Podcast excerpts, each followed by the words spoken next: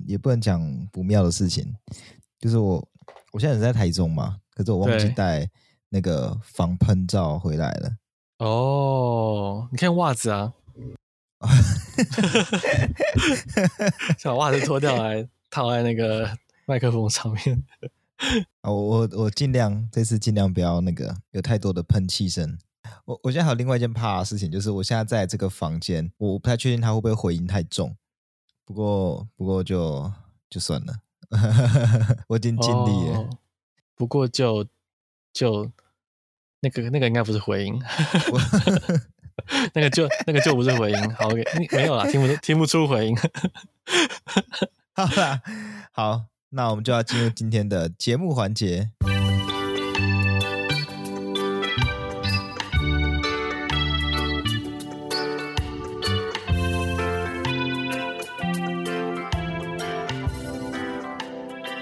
Hello，大家好，这边是 TPHA 台北城市狩猎的 Podcast 节目。哎，等一下，你我突然想到，之前我们有人给我回馈说，我念的时候都太不情绪激动了，念念太平淡了。哦。那我想一下，我我重念一次。嗯，Hello，大家好，这边 等一下，前面我我我，我忍不住，还是我念念看。大家好，哎，这样你好，你你要念念看，好，那你念。好，Hello，大家好，这里是 TPHA 台北城市狩猎的 Podcast 节目，欢迎来听我们的生态杂谈。一起了解台湾和世界上的生态议题与时事。我是口勇，我是世祥。我每个礼拜六中午十二点都会准时上架。我们呢是一个生态导览的团队，专门带大家到都市近郊或是浅山寻找各式各样的野生动物。欢迎到 Accupass 报名我们的固定活动哦。如果自己有比较偏好的时间，也欢迎来我们的脸书粉专跟我们另外的约时间。OK。好，那我们进入今天的第一则新闻。我觉得讲得还不错啊，其实。好好，那大家记得我们在两集之前有提到一个不知道从哪里冒出来的共生联盟吗？他们主张让流浪狗与野生动物共生，还使用许多模仿学术文章的文字和排版方式，就让许多人误以为说这些主张呢都是有科学根据的。结果呢，这一连串。荒腔走板的操作，结果果然是出自学界人员之手。嗯，是文化大学森林暨资源保育学系的胡正恒助理教授。那他曾多次发表文章，表明应该支持共生，引发了各界生态保育专家的质疑。对此呢，其实。胡正恒助理教授任职的中国文化大学森林暨自然保育学系呢，还有发表声明说，表示胡助理教授的文章纯属个人言论，不代表本系立场。哇，这是一个特大号的打脸现场，就是充分的证明了共生联盟的主张，它是缺乏了学术基础，甚至是对整体保育环境有害的。所以现在保育专业科系呢，急需与共生团体啊或胡助理教授相关的人事物切割。没错，那跟大家分享一下，以下是文大森林系所发表声明的全文。中国文化大学森林暨自然保育学系发表声明，本系胡正恒助理教授日前在网络平台及社群媒体所发表多篇由游荡犬与原生动物的共生理论，纯属个人言论，不代表本系立场。文化大学森林暨自然保育学系强调，本系之教学与研究坚持自然保育专业路线，特此声明。次元切割刀，对，没错。哎、欸，可是我这边在岔题，就是你这边讲的是那个嘛，游荡犬跟原生动物共生嘛？对对。那你知道他们后续还有发表那个文章吗？就是那个共生联盟。好像有看到几篇诶，但你你是指哪一篇呢？就他说，呃，我们这边所讲的共生，绝对不是指游荡犬跟原生动物的共生，大家不要乱曲解。这边讲的是游荡犬跟人类的共生，这搞了半天根本就没有要理原生动物。对啊，他他到底他到底一点有没有在关心原生动物？哎，好，不然我们先再说回来这个新闻，再讲胡老师这件事情，就。嗯去看那个胡老师的个人页面呢，真的会很怀疑他的生态学到底都读到哪边去了。为了这集节目呢，我也咬着牙去看了他的那个脸书贴文。我我我觉得除了他的那个写文章的笔法真的很难读之外呢，里面的内容也都让人觉得很头痛哦。尤其是一直看他说犬只是生态伙伴然后他就引用了一些文献，可这些文献跟狗的生态伙伴、生态价值根本就完全没有关系。哦，对对对，我有去看，但是那是很难的一点是在于很很浪费时间。你为了去找出它到底是引用哪一段，你得要把整篇就是搜寻看一下关键字，要整个读完，就生怕误会它这样子。但是结果就是没有，没有就是他害我这个那个 podcast 的文稿写那么久了。对 对对，对，但事实上这并不是胡老师第一次试图。误导大众，然后呢，并且模糊化原生种和外来种之间的界限。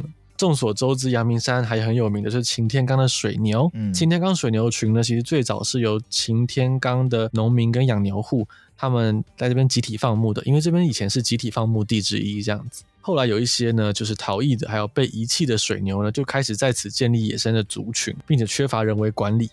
他们依然算是外来物种哈，嗯，那他们除了对阳明山的草地物、草地生态呢，就是造成冲击之外，他们的伤人案件也时有所闻。那最终呢，在二零二零年的一次寒流下，在缺乏牛棚躲避且缺乏人为管理的水牛呢，就在严寒下大量死亡，几乎都是暴毙。就冷死的。嗯，那水牛这种属于平地，而且原产于热带的物种，它们显然并不适合在阳明山上长期居住。那整个阳明山水牛族群因此就符合生态破坏、呃人民的生命财产安全，还有水牛自身动物福利三方面的问题。那阳管处就需要着手进行移置。那这个时候呢，胡正和老师呢就创立了脸书社团，叫做“为牛请命草山牛 ”，并发表了与这次的共生联盟很类似，就那些似是而非的文章，去误导大众，去让他们认为说水牛已经是阳明山的原生或规划物种这样子。在这类错误资讯的误导之下呢，他们他们竟然也号召了不少的民众支持。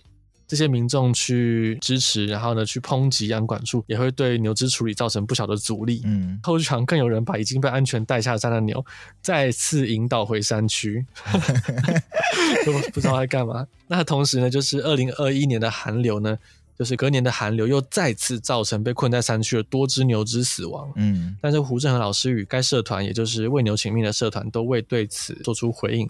只是在牛只暴毙的风波平息之后，继续的发文反对养管处移置牛只，并多次使用“共生”“原生”等字眼。对，我觉得这种披着学者外衣，然后也熟知生呃生态学界文章要求和格式的人，我觉得反而是生态保育宣传是最难对付的敌人，就是大众很难去辨识它的真实性。对啊，而且我发现他是新一代的柯四海。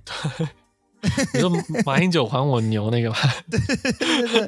哎、欸，现在听众不知道知不知道柯四海是谁？因为我看我们那个数据后台，好像大多数听我们节目的应该是十八岁以上，一直到三三十几岁这样子。那柯四海对我们两个这一届来说，也应该也不熟吧？我们那个时候才国小而已吧？对对对对，对我们这届而且你国小就你国小就很很在意那个政治相关的。没有，我国小就很关心牛到底是还了没哦。好了，不过说回来这边，就是有学者在后面背书这件事情，真的是会让我们的处境更加的困难。尤其是那种文章后面引用了一堆文献，就会让人觉得说，哦，这感觉很有道理。这其实要验证不难，就去看那个文献。但说说不难，其实也有点难啦，因为一般民众首先看到英文就会先投降。啊，看到文献就再投降一次，对，然后最后看到说他是教授，就想说啊，应该就是对的了，然后就想说，哎，对啊，这是爱动物怎么不对呢？然后整个很复杂的外来种议题就被极度简化为爱动物还是不爱动物，杀动物还是不杀动物，嗯，这种极端极端去脉络化的题目。对对，也因为圈子外的大众也真的就像是想讲，他们非常被这种学者的口吻去误导。我自己也在。阅读这些文字的时候，把自己抽离相关背景，其实是阅读看看。我能够感觉到了，这在媒体识读上的难度是非常非常高的。我觉得高到难以要求大众自己办到明辨错误资讯这一步。对，所以我觉得本台能做的，就是希望大众谨记：如果你们看到吴正恒老师啊，或者是共生联盟，或者为牛请命这三个关键字，请记住，这些不是生态圈的伙伴。所以，如果是由这三个地方产出的文章呢，就第一步，先一律不要完全尽兴，嗯，以免各位就是秉着一个爱自然的心，然后却不小心被导去支持了相反的事情。嗯，那其实讲到这边的时候，我其实是在想是，呃，虽然我们大可以说那个谁谁谁说的话，大家就不要去相信他，或者看到特殊的关键字，大家就不要去看他，那个都是错的。可是对方其实也能做一样的事情呢。那我们到底要如何说服大众说我们是比他们更有道理的？我们简单用我我方跟对方来称呼啦。目前看起来，对方大概走两种模式。第一种模式就是哦，犬猫好可爱，然后犬猫是历史是人类历史长河中不可或缺的角色。那第二种就是用伪专业的方式嘛，就引用文献，使用似是而非的专有名词，加一些英文等等的。当然，这两种模式以我们两个，我跟孔来说，都都不合理。因为第一个理由，猫很可爱，跟犬猫是人类历史长河中很重要的角色，这个跟放任外来种的猫跟狗在野外乱跑，伤害原生动物，然后去追人什么的，这这个没有根本没有关系，这这两个不相等。第二个理由更不用说，就是引用错误的文献，这个根本就没有办法佐证他所说的话。可是问题是，对我们来说可以判断，可是对于一般大众来说，我们该怎么让大家能够更能够判断这些事情？我们当然希望大家相信我们，可是这这一点在对方来看也是如此，对方也希望大家更相信他们。那我们要如何让大家做出正确的判断？不是不是说我们认为我们是正确，我们就我们就是正确的吧？因为对方也觉得他们是正确的。所以我，我这边提一个想法，就是如果说，就大家看到了任何其他的生态议题，然后大家觉得说自己对于这个议题的关心程度只是普通而已，没有特别想要去查的动机的话，那我觉得你可以暂时什么都不要相信，你还是可以靠文字的逻辑去做判断，可是文字内容的真实性，你可以先都不相信，至少不要就是随便的相信一方这样子。等到某一篇文章、某一个演讲、某一条留言、某一则新闻。让你想要主动了解某个生态议题了，还是先不要相信。可是你有动机了，所以你就把正方跟反方意见都看一看，然后比对一下，再去查证，或许会比你一看到某一方，因为如果一看到某一方就要相信的话，那等于就是我们跟对方在比谁的曝光率最高，谁先被人看到，那那就赢了。那当然，我们我们会主动积极的想要做这件事情。可是我我觉得为了大家好。大家还是要有主自己自主判断能力啊！这听起来不好操作，但大家可以，大家不妨试试看。对我，我觉得，我觉得这真的不好操作。大家就是说。呃，大家就都都相信我们的，我们讲的都是对的，嗯、其他人都不要相信，这一定是最简单的，大家也最好操作的。对可听起来就怪怪的，听起来怪怪的，对，没错。但我觉得听起来就怪怪的。那可是这个事情，我觉得大家可以看的一个是新闻本身是在讲文化大学森林系正式与胡振衡老师切割这样子。对，嗯、就大家有这样子一个依据在后面，就可以比比较可以比较放心的去相信说，哦，他这个真的真的不是生态圈子的伙伴这样子。对，那另外呢，就是查证的部分还是还是照像世祥讲的那样子，还是要谨慎一点。对，对，对对，可能要谨慎。但但我我觉得这个真的很难说，因为你也可以解释成是，就你知道整个学术风气、整个生态圈都是错的，然后胡老师就是那个，他是清流，就是唯一的清流，他是清流。对对对，你要哇，你要解释也可以这样解释，可是至少这个例子以我们立场来说，我们得告诉各位不是这个样子。那至于是怎么样，各位可以多查证这样子。嗯，好，那这则新闻呢就到这边。今天的第二则新闻呢，我们来讲一些比较辛辣的事情，就是新竹县尖石乡呢，于八月二十七号的晚间呢，有露营客呢，因为没有注意到脚边有龟壳花。误踩下去之后呢，右脚脚踝 遭到蛇吻，嗯，然后伤者呢被火速赶到的尖石消防分队救护人员做完伤口的紧急处理后，送医，呃，施打血清之后呢解毒，所幸意识清楚，后续没有生命危险。那该条咬人的龟壳花呢，当场其实就被其他露营客们联手杀死了。嗯，那记者后续访问新竹县政府消防局第二大队的队长呢。他们获悉这起毒蛇咬人事件，感到十分意外，并表示他服务第二大队近十年，这是首起毒蛇咬伤人的救护案件。嗯，而呃，访问露营地的主人之后呢，大家纷纷讨论要更加严格的去管理这个营地，以免这类的动物进入呢，造成露营客惊慌或受到伤害。好，这是新闻内容。但、嗯、啊，其实 其实我有。非常大幅度的帮我们查到了各家新闻润饰过了，用比较客观的内容去呈现给各位，去看到这整个事情的经过这样子。如果要我用新闻记者的原话来播报，其实我真的会讲不下去，因为内容其实充满各种去刻意的对野生动物的污名化的这个这个内容，而且其实槽槽点也很多啦。我觉得，那跟大家讲一下，就是其实首先新闻一开始使用一个加了惊叹号的“可怕”两个字来当开头，对。就是一个人吸引目光这样子，用可怕两个字。嗯，然后内文有很多惊悚啊、惊传、胆战心惊这样的用词，然后想要去加深大众对蛇类的恐惧。那我们在前面的集数有提到过，就是有时候我们来到山区啊，遇到野生动物，还是会发生意外。嗯，意外时而时有所闻，像野猪撞人呐、啊，野蜂蛰咬人呐、啊，毒蛇咬伤人，这并不常发生，很少发生，但确实都是潜在的危险性。嗯，不过呢，这些事情有发生过，不代表这些动物不该出现在山区，因为其实山区才是他们的家，那我们这些游客呢，才是过客。但现在的很多大众想要体验大自然，却不假思索的去否认一切让自己不愉快、不愉悦的存在，这是不合理的。例如说，很多人会去看到说，露营区有各种蜂类出没、飞来飞去，无论它是属于一般的蜜蜂、雄蜂、花蜂、胡蜂，还是虎头蜂，它到底是不是有攻击性的蜂类？只因为呢，这些蜂类让人们吓到，然后感到害怕，游客就会去写负评。另外还有就是营地有蚂蚁啊，我看到有人写负评。那营区有小树苗一直长出来，造成帐篷铺不平，也要投诉。对，那到最后营地的主人呢，碍于这些负评，只好把这里弄成一种假的大自然。他们积极的除草、喷药，然后喷杀虫剂，然后在整个营区的营地的周围放陷阱和围篱，去防范各种生物进入。那最后这里其实就跟你在国小操场草地上露营没有两样。嗯，这就是媒体跟大众。他们对野生动物持续污名化的交互作用下造成的结果，那大家开始向往这种假自然，然后假的野外。对，这其实就变成个负面循环。那我其实一直在思考，这个到底其中的原因是什么？我我这段想想了一下，不过我最后还是想要假设大家其实都没有错，都并不是你知道吗？这个思考逻辑想不到还是怎么样？虽然很不敢相信，可是我觉得问题可能就是大家真的不知道大自然里会有这些动物。可能是因为教育，或是媒体的灌输，还是什么其他的原因。但我从另外一个角度去思考，就是可能大家就是对于大自然的真实想象是错误的。好比说，我今天去露营区，到底会遇到多少虫？有人可能想说，哦，那可能比都市多一点，然后去发现多了不止一点。那或者比方说蛇、蛙，或是那些我们在 Discovery 在书本上面看到那些动物，距离就是离我们这么的近。那或许大家就如果他们事先知道这些事情的话，他们就不会去露营了。那我觉得这个无无所无关，就是没关系，不用强迫大家一定要喜欢所有的动物。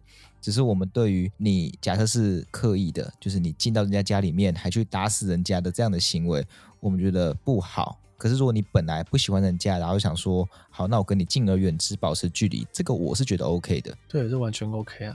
对对，那如果是大家其实对于真实自然状况的想象会有落差的话，其实我就觉得大家要从事任何自然相关活动，最好就先请专人带会比较好。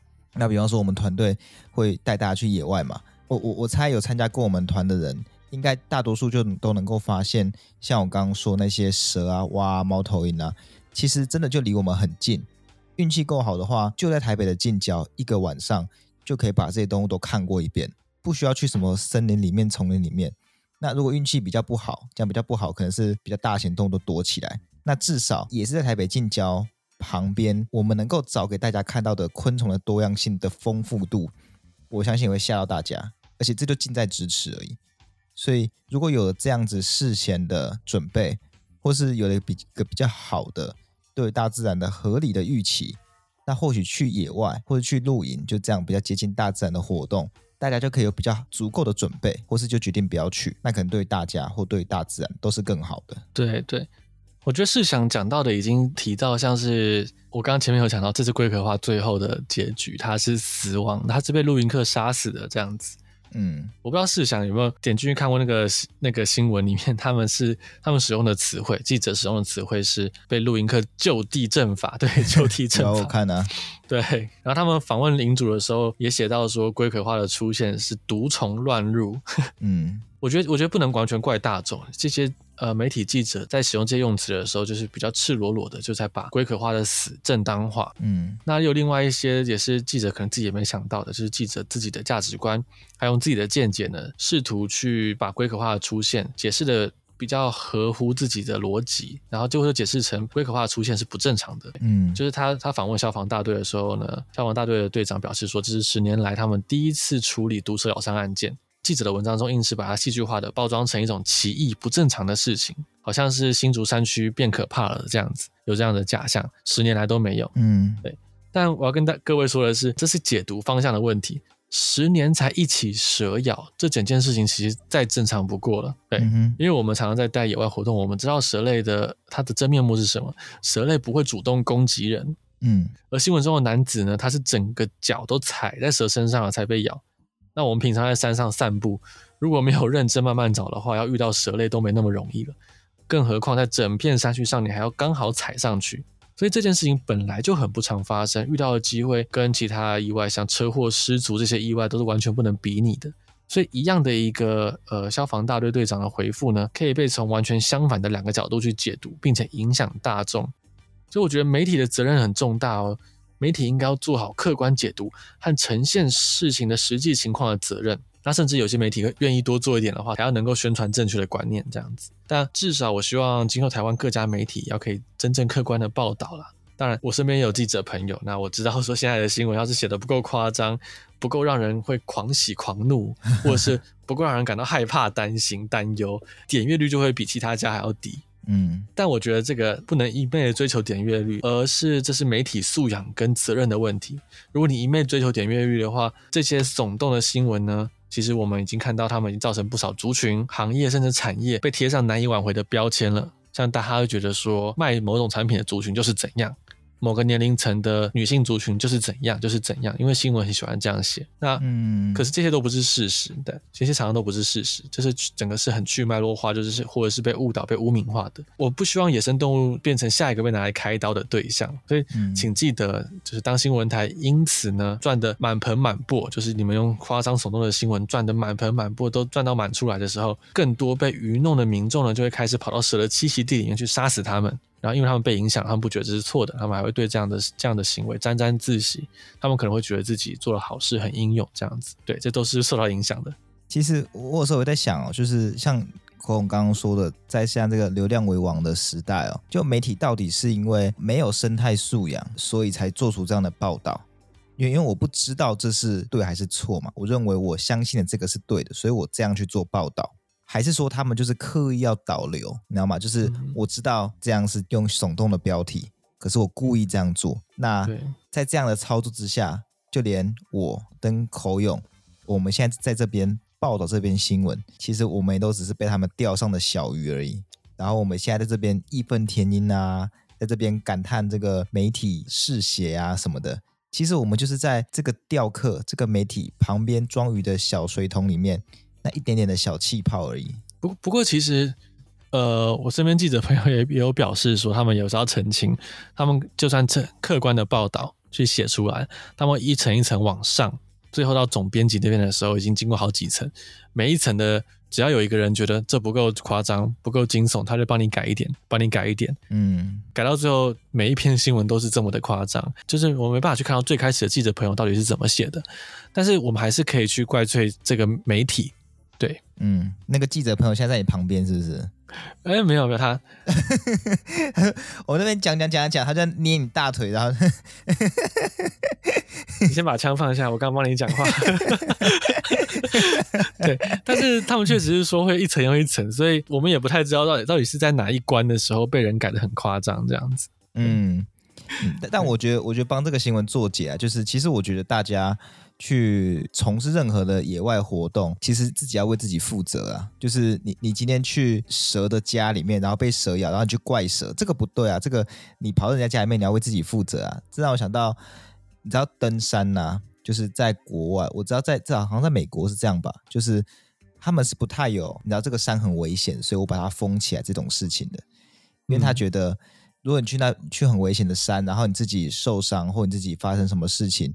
你要为你自己负责，我我没有逼你去那个山呢、啊，那你也知道那个很危险嘛，那你自己要去那边，你要为自己负责啊。可是台湾不一样，台湾是会封起来，有民众反应就把它封起来，然后这个营区有蛇有动物，把蛇动物全部赶走。现在象山有蛇，把蛇抓走，民情差很多了。我觉得，嗯，我觉得生态素养差很多。我觉得国外像是呃黄石公园那边他们。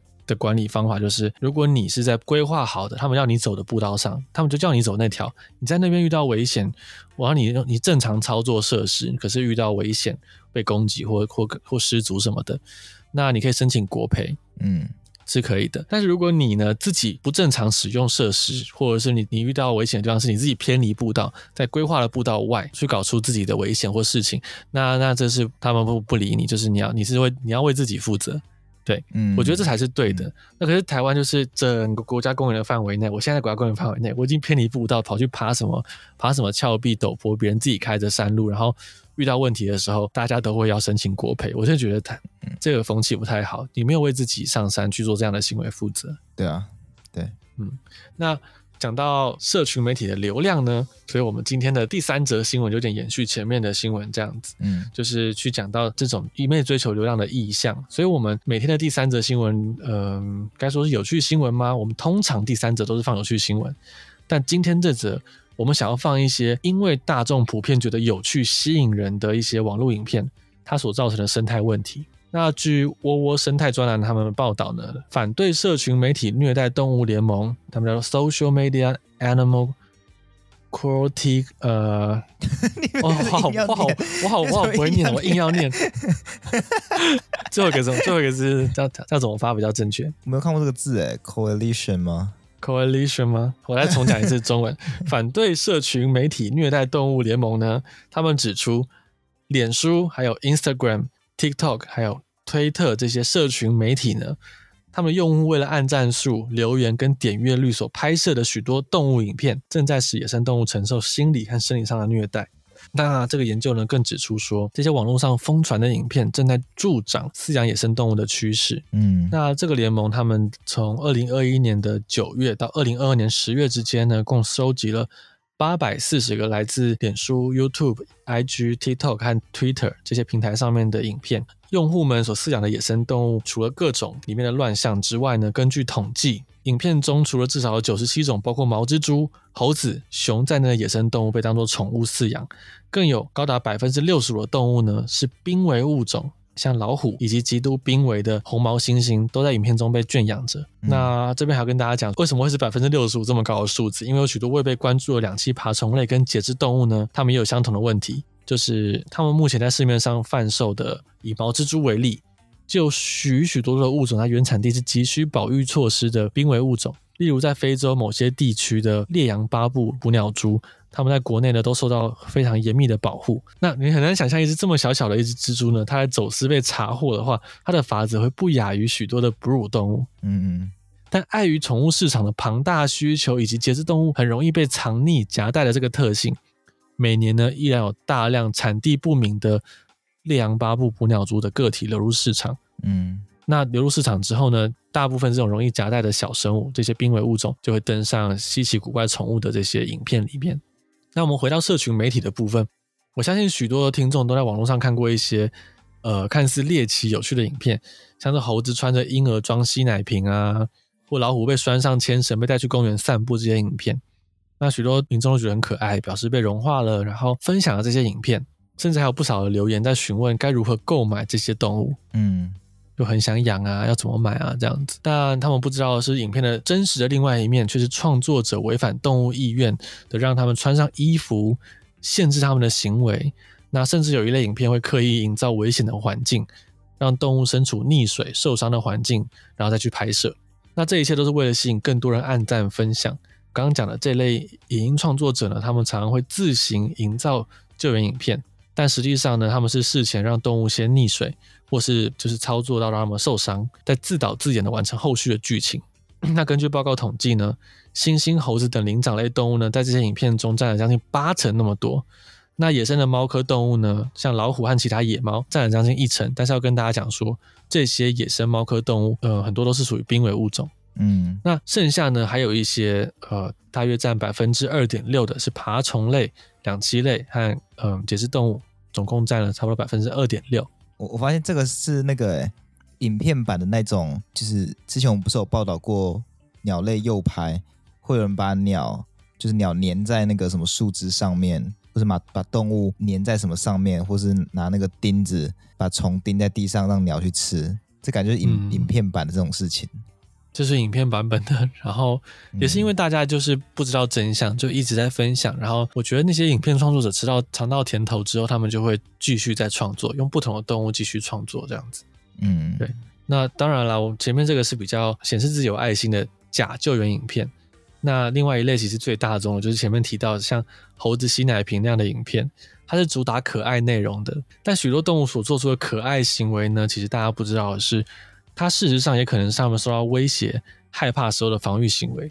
像我记得不久前在网络上疯传的，呃，一种叫懒猴的猴子，然后有人去搔它痒这样子，然后它就会把双手举高这样子，然后很可爱的感觉，然后很多网友就以为懒猴高举双手是在享受着被搔痒或者在讨抱抱这样子，然后大家就会留言说好可爱，我也想要痒这样子。嗯，但实际上呢，这个动作是代表懒猴正处于一个惊吓、害怕的状态。他把手举高的同时，在分泌腋下的一种有毒物质来作为防御。在面对网络上各种可爱动物影片的时候，许多民众也会想要试着养一样的动物，然后甚至想要尝试影片上对动物做的行为。但值得大家注意的是，除了饲养野生动物本身造成的伤害之外呢，影片呈现的互动方式很可能本身就是一个错误的行为。嗯。但却因为影片走红而导致更多动物呢被饲主试图这样对待。我我觉得这种媒体传播造成负面影响这种事情，在短影片出来之后，我我相信更严重的。然后这些看短影片的很多其实都是小朋友，那就让本来就已经生态素养密度极低的社会环境又又变得更差。嗯，而且小朋友不懂的时候，真的很容易被这种影片影响。像我之前有有去一个亲戚家的那个那个。亲戚朋友家的小朋友，然后他们就是看到那个那个比较高纬度国家，空气比较干燥，所以气球可以搓一搓之后静电吸在猫身上。嗯，他们就一直想要重现那个，他们觉得好玩。他们家里的猫就被追着，他们就一直去搓那个气球，一直要去弄它，那个猫就很困扰这样子。对，嗯，他们一直要重现那件事情，但是台湾的湿度太高，不容易重重现，所以他们就失败。他们弄了老半天，在一直在干扰那只猫。嗯，这个是无伤大雅的小事情，因为猫比较耐受度比较高，这件事情又比较没有伤害性。但你可以想见，小朋友会多么想要模仿这些影片的事情。可是你看到是无伤大雅，是我看到的事情是家长总没有想要去阻止，然后趁机教育小朋友不能对待这些动物。会不会是家长也觉得其实这样对动物也无伤大雅？家长觉得这件事情并不重要。我觉得有时候家长的敏感度也相对可能比较低的话，就也不会觉得这件事情有什么危害这样子。我我觉得有很多层面，家长可能就觉得说啊这个。不代表什么，这可能就是一件小事，所以我知道不要这样对动物。可是小朋友对猫这样算还好，也有可能家长根本就不觉得这件事有什么，这样对动物有什么？嗯，对，就我觉得像，嗯、呃，家长可能也会看这些影片，但是我们其实看到这篇新闻，根据沃沃的报道说，这些影片的问题是他们过度的去脉络化。嗯，那去脉络化就是你一直看到他想呈现给你的最终的结果，中间到底。做了什么事情才导致于这样的结果，或者是原因什么的，他都不跟你解释。那民众呢，就只会看到动物可爱的一面，而忽视它真实的需求，这样子。那这也容易引起民众就是不知道这个事情是不好的，所以就想要仿效这个行为，那就去饲养这样子。就像刚刚讲的这样，那其实饲养这个风潮也可能，我觉得也会有后续的问题。就是我最担心的是，总是会有弃养潮。但是曾经红极一时的刺猬呢，后来产生弃养潮，就是一个例子。甚至很多人在路在台湾的野外看见刺猬，但是这边的环境并不适合它，有些是尸体已经死掉了，就被人乱放。那日本也曾经风行过水獭的饲养，对，这这个是根据报道我才知道，我之前并不知道日本有风行过水獭饲养。那他们说这也导致了水獭大量被非法走私买卖，也让野外的数量呢就面临了濒危的处境。这样，那其实研究报道也有指出说，相关的影片呢不仅正在合理化饲养野生动物的行为。也持续的助长大众饲养欲望以及各种贸易行为，然后目目前呢，这已经俨然成为野生动物走私跟贸易的另一个一大驱动力。那我觉得根据工具法则，我们也不难知道了，目前部分野生动物数量下降的源头，就正是民众对于新奇宠物的需求上升所导致的。那大家就想说，嗯，对于这种乱象的源头管理呢，其实该怎么做呢？我觉得最好的做法就是检举，然后下架这些影片。然后我们要要求社群平台去严加的审查，对，这大家都能想到的，好像这样子就一劳永逸了。但是很不幸的是，根据反对社群媒体虐待动物联盟呢，他们就有表示说，社群媒体企业呢目前都没有积极的付诸行动，他们只仰赖使用者检举违规内容，检举后呢也发现并没有将影片下架，而是让影片持续流通，也表示说是他们是有去想到，就跟你我一样有想到这件事情，而且有去做的，但却发现成效不彰。他们表示说，这这些媒体企业呢，并没有坚守企业自己定下的规范。那我觉得，面对这种岌岌可危的现况，其实联盟他们目前已经联系呃数个媒体平台，然后迫切的想要下架这些影片，然后他们也提议了一些改善的相关规范。但是目前只有 Meta 跟 TikTok 有对他们做出回应，其他像 IG 啊，然后脸书、YouTube 这些平台。都没有对他们进行回应。嗯，那社群媒体企业的消极呢，就是我们可以看到，它就是造就野生宠物产业的恶性循环。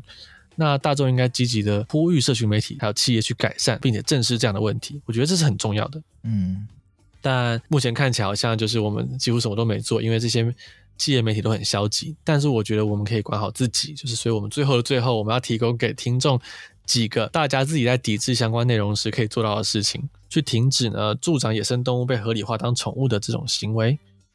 好，第一点呢，就是察觉跟判断，有些影片它所呈现的动物虐待并不明显，尤其当影片涉及到动物救援，把野生动物当作宠物把玩的时候，民众呢应该要多加留意，多思考，多想一层，因为在这些影片的背后，可能暗藏动物可能痛苦的另外一面。我觉得这个我可以补充。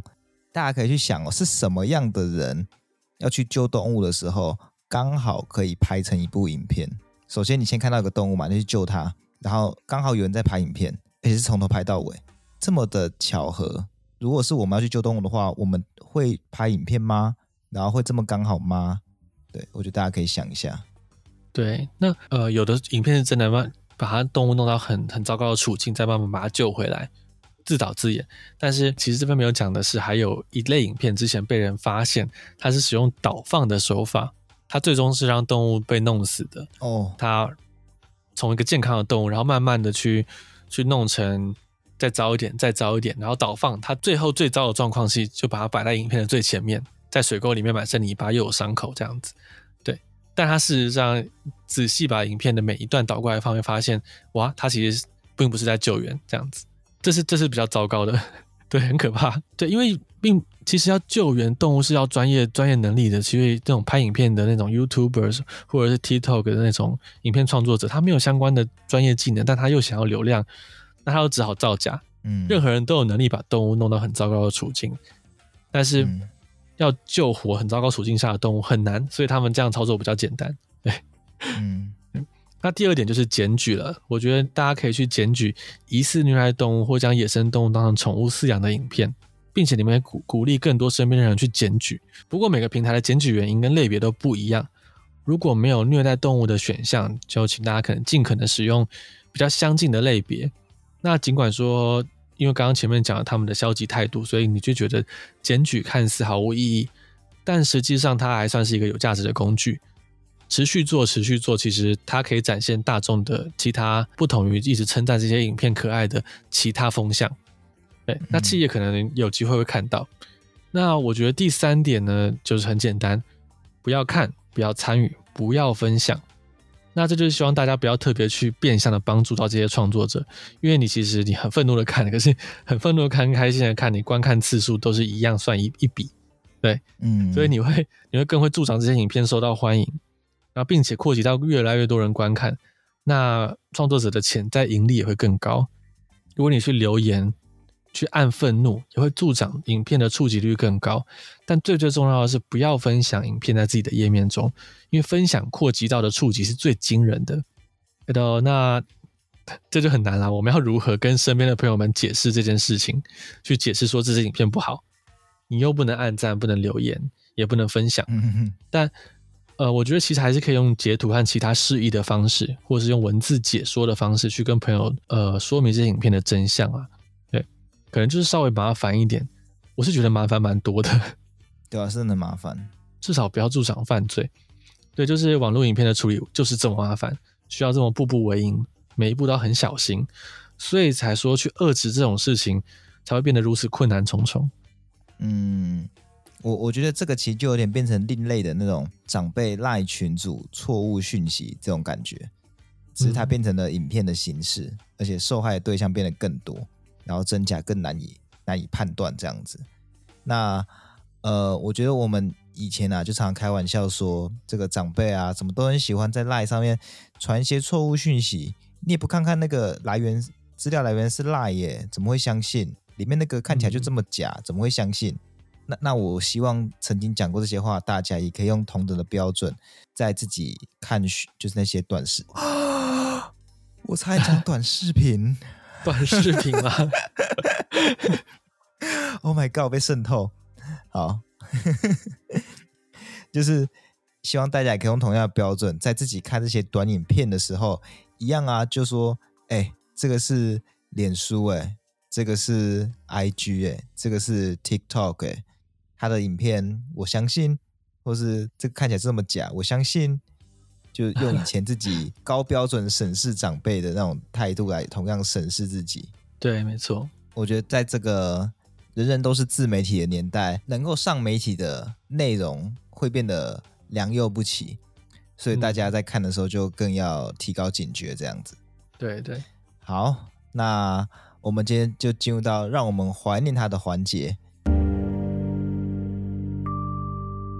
那这礼拜呢，我们要怀念的对象呢，是被流浪犬大杀四方下的牺牲品哦。首先是八月底，嘉义呢有一个猪舍三度被流浪狗入侵，那最后导致咬死了十一头猪，而且另外有九十头猪都有受伤，猪舍的主人损失超过二十万。几只狗啊？九十头猪受伤？我我其实不知道，那个新闻没有特别写，好可怕。真的真的很可怕，我后面有更可怕的。我先讲，同样是嘉义，就是在到了今年七月，有一家鹅，就是养鹅的鹅舍，也是被入侵三次，然后有六百只以上的鹅被咬死，损失三十万以上。那在这个就是恐怖的，我不知道孔勇你有没有看过这个影片，就是在苗栗有一台监视器拍到有一只猫被十多只的狗追杀，然后最后被活活咬死。哦，我我看过那个。超夸张，真的超夸张！你看那个影片，真的想要知道底是杀回。如果是我被追的话，我一定也我一定也死定了。对，这不一定是猫，人如果被那那群狗盯上，应该也死定了，一定。然后说到人，最后讲个国外的，就在印度北方邦有一个七岁男童在街上行走的时候，突然遭到五只流浪狗包围攻击撕咬，那幸好是有邻居出来制止，才避免最坏的结果。那这个网上也是有影片的，看了之后想说，Oh my God！那个邻居也是很大胆的。我有五只狗，很凶的狗，其实邻居要出来，他是怎么做啊？劝退那些狗吗？还是很还是很危险的。其实，可能带着武器，就是挥挥挥这样。呃、对不？对，不应该不止一个人。我我看我看好像也不是晚上。Oh, OK，好好好险，这个我倒是没有看到，听起来就很危险。呃嗯，真的真的很可怕。就是那个，如果你看那个猫的影片，那个男孩就跟那个猫差不多。嗯，对。然后，哎，我我觉得最近这个流浪狗跟人的冲突真的是越演越烈。那也希望这个能够让大家能够就是正视这个议题，不要再不要再觉得这个事不关己，或是就是那些。呃，我们不认可那些共生或是爱爸爱妈讲的是对的这个样子，这些动物真的是会造成我们的一些损害，就让我们一起怀念这些可怜的动物，然后正视流浪动物造成的危害吧。好，那今天这一集呢，就到这边告一个段落。喜欢我们的频道，记得到各大 Podcast 平台给我们五星好评。对于我们或是什么生态议题有兴趣的，也欢迎透过 s o n o 的赞助连接或是我们的 Google 表单跟我们说哦。另外，我们除了 Podcast 之外呢，还是一个叫做 TPHA 台北城市狩猎的生态导览团队。目前呢，已经带过两百多场的夜观活动。如果想要观赏野外的蛇啊、鸟啊、蛙啊、哺乳动物，甚至是平常没看过的昆虫，都欢迎透过 Accupass 或是脸书来寻找 TPHA 台北城市狩猎来找我们哦。那今天就这个样子。我们就下次再见啦，拜拜，拜拜。